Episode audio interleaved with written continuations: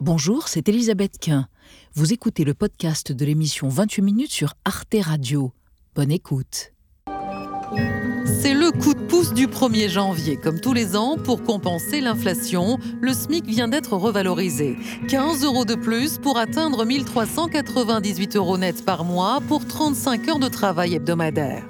Sur 4 ans, le salaire minimum de croissance a donc augmenté mécaniquement de presque 15%. À chaque hausse, Emmanuel Macron ne manque pas de s'en féliciter. On est l'un des pays où le salaire minimum est les plus élevés en Europe.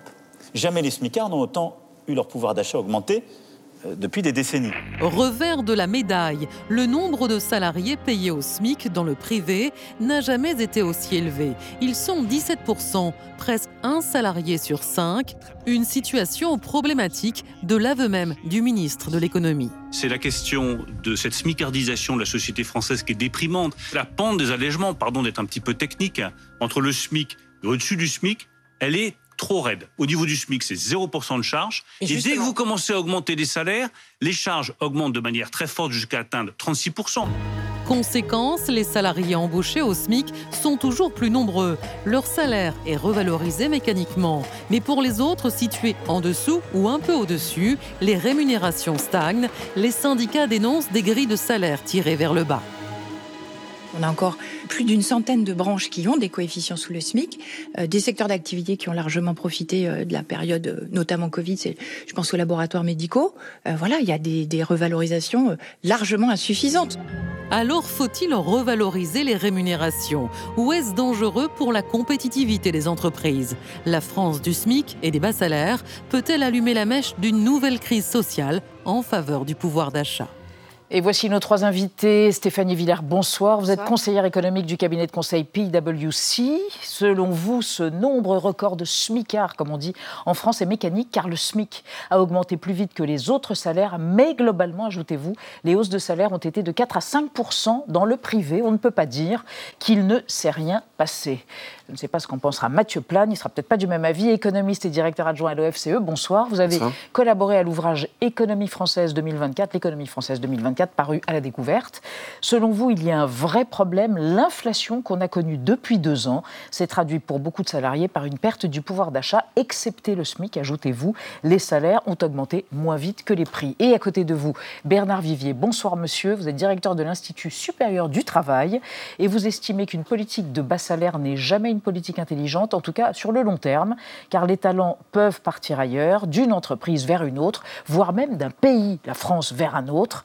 Euh, voilà, et donc c'est assez regrettable. Et on démarre ce débat avec le chiffre du jour. Oui, en France, euh, l'an dernier, en 2023, 3 100 000 salariés du privé étaient donc payés au SMIC, dont presque 1400 euros net par mois, ce qui fait 17,3% du total des salariés, une proportion en forte augmentation, puisqu'en 2021, c'était beaucoup moins, c'était 12% de SMICards. Ça touche beaucoup plus les travailleurs à temps partiel et les femmes. Le SMIC augmente donc, euh, Stéphanie Villers, et le nombre de SMICards aussi. Expliquez-nous ce qui nous semble être un paradoxe.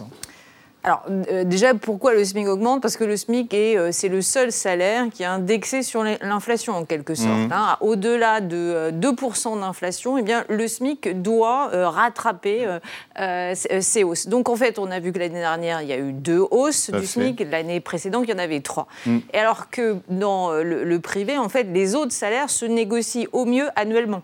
Donc en fait, il y a toujours ce décalage entre un, rattrapage qui doit être fait entre mhm. les, la totalité des salaires et le SMIC, mais qui met plus de temps, hein, du fait de ce, caractère automatique hein, mis en place euh, par le SMIC.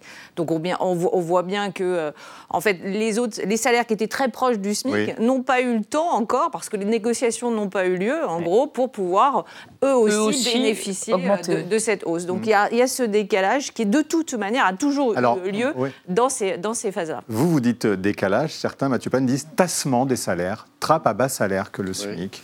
Bah, il y a plusieurs phénomènes, hein, ça a été décrit là à l'instant, c'est-à-dire qu'il y a un retard à l'allumage de l'ensemble des salaires, sauf le SMIC. Hein. Et effectivement, quand on regarde maintenant depuis octobre 2021, malgré tout, le SMIC a augmenté de 13%. C'est quand même pas rien. Effectivement, l'ensemble de la grille des salaires n'a pas augmenté de 13%. Et le problème, c'est pour ceux qui étaient 10-20% au-dessus du SMIC. C'est-à-dire qu'on voit une forme de rattrapage hmm. de certains salariés par le SMIC. Et donc, on a un gonflement du nombre de personnes au SMIC. En 2021, Mmh. on avait 2 millions de personnes à peu près qui étaient au SMIC. Aujourd'hui, on est à plus de 3 millions. 3 millions 100. Donc, on a plus d'un million de personnes en plus au SMIC. Mmh. Alors, c'est vrai que c'est bien parce que le SMIC euh, est protégé de l'inflation, hein, donc c'est très bien. Mais la question, c'est la diffusion de ce- du SMIC sur la pyramide des salaires et d'éviter un tassement des salaires le Ça bas. veut dire que ceux qui gagnaient 1600 euros n'ont pas forcément été augmentés. Alors voilà, parce que après, Hmm. assez logiquement, ce que euh, souhaitaient les pouvoirs publics, c'est qu'il n'y a pas de spirale inflationniste et que les salaires n'augmentent pas aussi vite Hmm. que l'inflation. Si tous les salaires augmentaient de la même, à la même vitesse, hein, comme le SMIC, Hmm. alors à ce moment-là, on aurait cette fameuse spirale inflationniste qui a eu lieu dans les 70. Et je rappelle qu'en 83, c'est Jacques Delors, hein, justement on en a beaucoup parlé, qui a désindexé les grilles des salaires pour éviter cette spirale inflationniste, sauf pour le SMIC. Et donc la question aujourd'hui, elle est sur l'arbitrage entre spirale inflationniste, mais aussi maintien du pouvoir d'achat d'un certain nombre de salariés modestes, mais qui ne sont pas au SMIC, parce que tout le monde, même si vous gagnez 10 ou 20 de plus, que le SMIC, oui. on ne peut pas vous considérer comme Non, riche. non, non, non. Bernard Vivier, mais justement, sur ce- le salaire médian, médian en France, dans le secteur privé, il est de 2091 euros net par mois précisément. Est-ce que c'est peu ou pas par rapport, par exemple, à nos voisins européens? Nous sommes dans une gamme européenne et, c'est tout l'intérêt de construire l'Europe. C'est précisément de faire en sorte que non seulement les règles, mais aussi les pratiques salariales s'harmonisent. C'est la raison pour laquelle un marché du travail qui n'est pas seulement européen, qui est mondial aussi, doit avoir, pour le réguler, euh, un certain nombre de pratiques et de règles communes. Et c'est l'intérêt, nous entrons déjà dans le débat européen, de la nécessité d'une construction européenne. Et d'un SMIC. Et donc, du coup, on a une particularité française avec ce SMIC-là Alors, nous, Et- avons une est comment- histoire. il est, toujours, il est comment sommes- par rapport Oui, nous sommes très fiers d'avoir une histoire. Le SMIC, c'est 1970, descendant du SMIG, du salaire minimum interprofessionnel garanti, qui remontait à la loi du 11 février 1950. Jusqu'en 1950, et depuis la, guerre, l'État contrôlait les salaires. Et donc, la liberté a été donnée aux patrons et aux syndicats de négocier entre eux dans les branches. Et l'État a dit, oui, vous allez négocier, mais je vais quand même me préoccuper d'apporter un bouclier euh, euh, aux, aux plus pauvres. Il y avait à l'époque 30% des salariés qui ne touchaient pas ce qui allait devenir le SMIG. Voilà. Et pour répondre à votre question en Europe, aujourd'hui, il y a 21 pays qui ont l'équivalent de notre SMIC. Six pays qui ont des formules un peu équivalentes. L'Allemagne, par exemple, a, a- a- a mis en place le un salaire minimum en 2015, il n'y a pas très longtemps.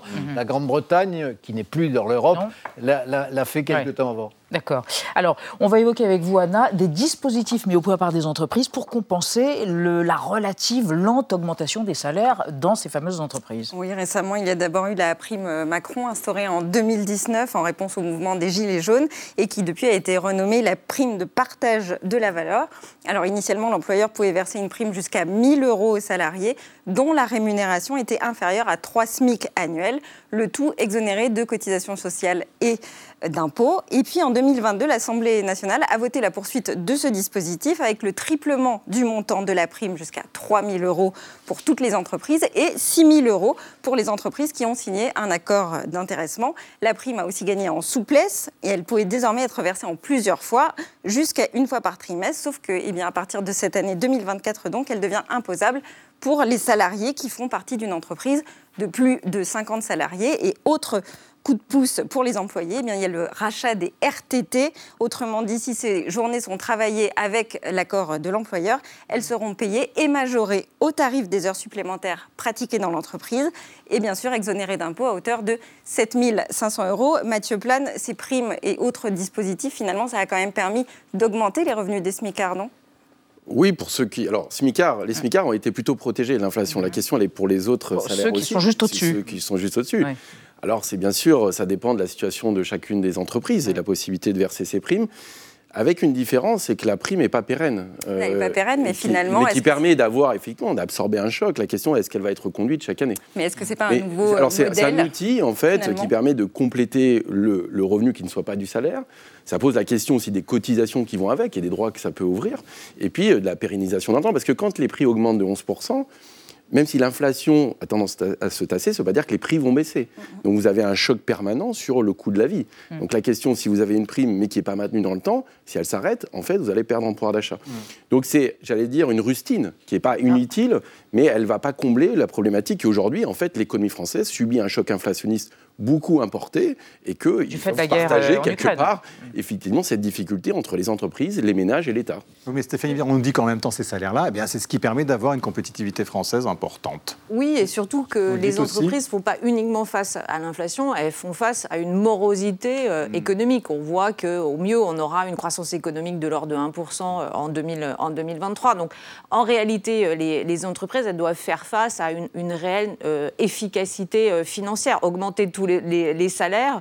euh, en Ça veut dire moins embauché l'inflation. Si on augmentait trop, il n'y aurait pas d'embauche embauchés et voulez un problème juste de moins embauché et euh, nourrir l'inflation. hein. vous voyez, quand on, augmente les, ont pas so- les bah, moyens. salaires, c'est répercuté Elles n'ont pas les moyens d'augmenter les salaires, les entreprises eh bien, moi, je- elles ont les moyens sur la partie. Moi, je, je pense qu'il faut effectivement insister sur la part variable, c'est-à-dire euh, la, la prime du- de, de- de partage de la valeur est une- un très bon outil parce qu'en fait, il s'adapte à la conjoncture. Quand il y a de l'inflation et s'il y a des, des résultats d'entreprises po- alors les entreprises euh, peuvent, pendant cette période-là, réajuster. hein. parce que lorsqu'on augmente un salaire de base, euh, il, est, il est inflexible à la baisse. hein. On ne peut jamais renégocier un, un salaire euh, à la baisse. Enfin, l'entreprise ne peut pas. Et puis aussi, l'entreprise, en fait, elle est un peu cadenassée par le système. Parce que je vous rappelle qu'elle a des, elle bénéficie d'allègements sur les cotisations patronales oui. sur un, euh, un- un SMIC ou, et même jusqu'à 1,6 SMIC. Mais au-delà, là, Bah oui, mais les cotisations justement, pro- bah, euh, patronales Bah, s'emballent. Bernard Vivier, quand on entend ça, on se dit bah, cet allègement, ça incite les, les, les entrepreneurs à ne pas augmenter les salaires. Si bien évidemment ils ont des allègements euh, patronaux, euh, on laisse les salariés au SMIC, comme ça on empoche. Les L'intérêt du salaire variable ou de la prime pour la valeur, c'est que cela permet d'ajuster entreprise par entreprise la rémunération. Mais le, le regard ne doit pas se porter dans des entreprises fragmentées. Il y a des branches professionnelles, il y a des territoires, il y a un territoire national. Et là, il est important d'apporter une protection collective. Le SMIC, c'est un bouclier. Quand on dit il y a 3 100 000 salariés qui ont le SMIC, mais d'une certaine façon, tant mieux, ils bénéficient euh, de, de ce parapluie protecteur. En 1900, un chiffre, en 1970, avec une heure de salaire, un smicard, on prenait cette expression toujours, pouvait s'acheter 5 baguettes de pain. Aujourd'hui, 12 baguettes de pain. C'est-à-dire que, bien évidemment, ce sont les bas salaires, mais ce sont des bas salaires protégés, garantis. Et euh, ce qui vient d'être dit, c'est qu'effectivement, il y a un risque de tassement euh, d'écrasement, et notamment des cadres qui aujourd'hui ne progressent pas aussi vite. Et si on appliquait ces progressions euh, à, à l'ensemble des salariés, ça vient d'être dit, il y aurait une inflation considérable. Depuis le 1er janvier 2021, nous en sommes à la huitième augmentation du SMIC pour ne pas être rogné par l'inflation. Oui, ça a été rappelé par Stéphanie Villard. Mathieu Plan, en Allemagne, il y a eu une politique dans les années 2000 de bas salaire et ça a dopé l'économie allemande. Oui, de, de modération salariale à un Oui, moment. où- modération salariale. modération salariale, euh, avec des même. accords de branche. euh, Mais ça a été effectif Euh, pour l'économie allemande. Oui, avec les réformards, ça a eu un certain nombre d'effets. Ça a eu créé aussi de la pauvreté au travail. hein. donc il y a aussi une contrepartie qui n'est pas forcément euh, positive. Mais pour revenir à, à- à nous, à cet tassement de salaire, c'est vrai qu'une des particularités aujourd'hui en France, c'est que l'écart entre le salaire minimum et le salaire médian se réduit en réalité. Y compris si on prend, on intègre des revenus complémentaires comme la prime d'activité. Si vous voulez, aujourd'hui, un- une personne à SMIC à temps complet va avoir à peu près 1400 euros net, plus 230 euros de prime d'activité. Donc il y a un appauvrissement des salariés. Alors, ce que je veux dire, c'est que le- aujourd'hui, le salaire net médian, donc celui qui partage en deux la population, il est à peu près de 2100 euros. Oui. Mais par contre, vous commencez à payer des 91 impôts et vous n'avez plus de prime d'activité. Ce que je veux dire, c'est qu'on a un tassement très fort, en fait, des revenus d'activité entre 1400 euros et 2000 euros aujourd'hui. La question qui est, posée, c'est appelle le déclassement aussi, que, oui, que alors c'est une forme de déclassement, ce qui ne veut pas dire qu'il faut baisser le SMIC, mais la question c'est comment vous redonnez des progressions salariales aux gens? C'est-à-dire commencer au SMIC quand vous n'avez pas de qualification, quand vous êtes assez jeune, c'est pas si grave. Ce qui est grave, c'est de rester au SMIC en fait. Et donc c'est comment vous recréez une trajectoire de carrière? C'est-à-dire quand vous avez 10, 20 ans d'expérience, quand vous avez des diplômes, quand vous avez des enfants à charge, vous ne pouvez pas rester au- au- collé au SMIC. Et aujourd'hui, c'est vrai que les outils fiscaux sont faits quelque part pour créer de l'emploi au niveau du SMIC. On vous l'avez parlé, les basses l'exonération de cotisations sociales, il est maximum au niveau du SMIC. La prime d'activité, elle est maximum au niveau du SMIC.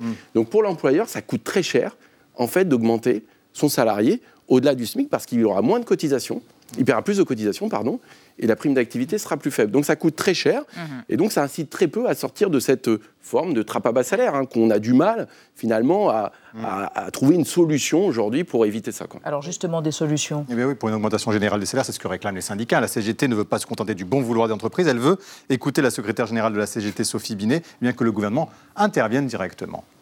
Nous attendons à ce que le gouvernement prenne ses responsabilités et prenne des mesures contraignantes. Si c'est encore une fois dire aux organisations patronales oui, il faudrait négocier sur les salaires et augmenter les salaires, euh, ça c'est bon, on n'a pas besoin d'un gouvernement pour faire ça. On a besoin d'un gouvernement pour légiférer et pour garantir le pouvoir d'achat des travailleuses et des travailleurs.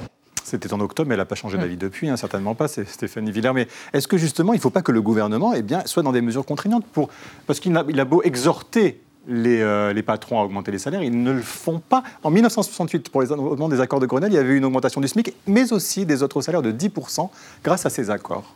Alors, moi, je reviens toujours sur la même idée. Euh, ça met plus de temps, hein, les augmentations de salaire, mais s'il n'y avait pas d'augmentation de salaire, eh bien, il y aurait une proportion de, de, de, de, smigards de plus en plus euh, mm. euh, importante à travers les années, ce qui n'est pas le cas. On voit qu'il y a une fluctuation de cette proportion de smigards. C'est-à-dire que là, on est au plus haut. Vraisemblablement, ça va redescendre. Pourquoi? Parce que les autres salaires vont pouvoir petit à petit renégocier, revenir à la table des négociations, parce qu'un SMIC qui augmente, ce sont des... Oui, mais il y a, plein de branches, il y a une quarantaine de branches aujourd'hui, qui n'augmentent pas les salaires. Ben, en fait, ce sont, euh, c'est un, indicateur pour aller négocier. les salariés vont revenir en disant, bah, regardez, le SMIC, mm. il a augmenté de temps cette année. Euh, ça, c'est une base de négociation. Et c'est pour ça qu'il y a ce décalage, c'est pour ça qu'il y a toujours eu ces décalages. Et à travers une longue période, on voit quand même qu'il y a un rattrapage qui se fait euh, sur, le, sur le temps. la, la, négociation, ça suffit toujours ou pas? Oui, c'est en ce moment. Au mois d'octobre dernier, sur 170 branches, il y en avait 60 dont les minima de salaire étaient en dessous dessous du SMIC. Donc concrètement, ça ne veut pas dire que les salariés de ces branches étaient payés le minima. Mm. Ils étaient payés au SMIC. C'est-à-dire ils étaient payés au SMIC plus que le minima. Mais ça vient d'être dit effectivement, il y a un rattrapage en cours. Et le gouvernement a un rôle aujourd'hui, pardonnez-moi l'expression un peu triviale, botte un peu le derrière des branches qui n'ont pas suffisamment travaillé pour relever les, la grille des, des salaires. Mais à la différence de ce que dit Sophie mm. Binet, qui d'une certaine façon demande une intervention du gouvernement la, valeur de ces négociations de branches est très grande parce que ce sont les acteurs, patronat et syndicats, qui négocient entre eux.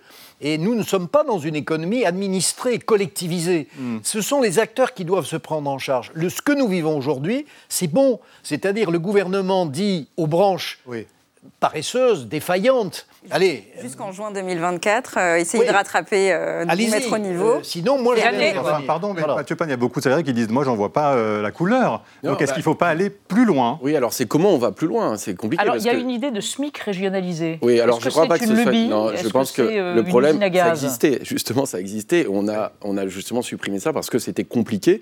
Et il faut voir que ça crée aussi une concurrence en forme entre les régions, quelque part. Hein, mhm. C'est-à-dire où est-ce que vous mettez la limite. Des concurrences entre les régions pour redynamiser une région. Si, voilà, la question c'est est-ce qu'il faut uniformiser ou re-régionaliser le SMIC? Je crois que c'est quand même assez compliqué. Après, la question, elle est assez importante. C'est d'abord, effectivement, on est dans un, dans un moment où euh, l'activité est difficile. C'est vrai qu'on a aussi des risques de faillite d'entreprise hein, de l'autre côté. Mais quoi qu'il se passe, les salariés, beaucoup de salariés ont encaissé une perte de pouvoir d'achat importante. une indexation sur les prix, comme ce fut le cas jusqu'en 1980 Non, on l'a arrêté. Mais, non, malheureusement, malheureusement, non, il n'y a pas de bonne solution. Une fois de plus, mm. y a, macroéconomiquement, ce n'est pas une bonne solution.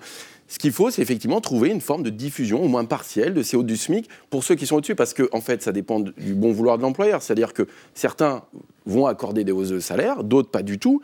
Après, ça dépend de la situation de chacune des entreprises, chacune des branches, mais c'est vrai qu'aujourd'hui, ce tassement, moi, pose problème sur une question de déclassement. Sur les classes moyennes. Stéphanie Villers, vous revenez au SMIC régionalisé parce que c'est quelque chose que vous considérez que, oui, parce qu'on a vu les aides de l'État, c'était des Et comment ça se passerait concrètement? Mais parce que le niveau de vie n'est pas le même si bah, dans la Creuse ou à Paris. Bien sûr, rien qu'au rien qu'au niveau du loyer. Or, toutes les aides qui ont été mises en place depuis la crise énergétique, ce sont mmh. sur l'inflation énergétique et sur euh, l'alimentaire et pas sur le logement. Mmh. En fait, ceux qui sont le plus pénalisés, c'est ceux qui vivent dans les grandes, euh, dans les grandes villes parce que ils, n'ont pas, ils ont vu leur loyer augmenter sans aucune, euh, sans aucune aide. Et pour revenir à quand même ce qui pourrait être mis en place. Régionalisé. Bah, un SMIC régionalisé, je pense que c'est quand même euh, une aide à la fois pour les entreprises et pour dynamiser les régions dans un, enjeu de réindustrialisation de la France quand même.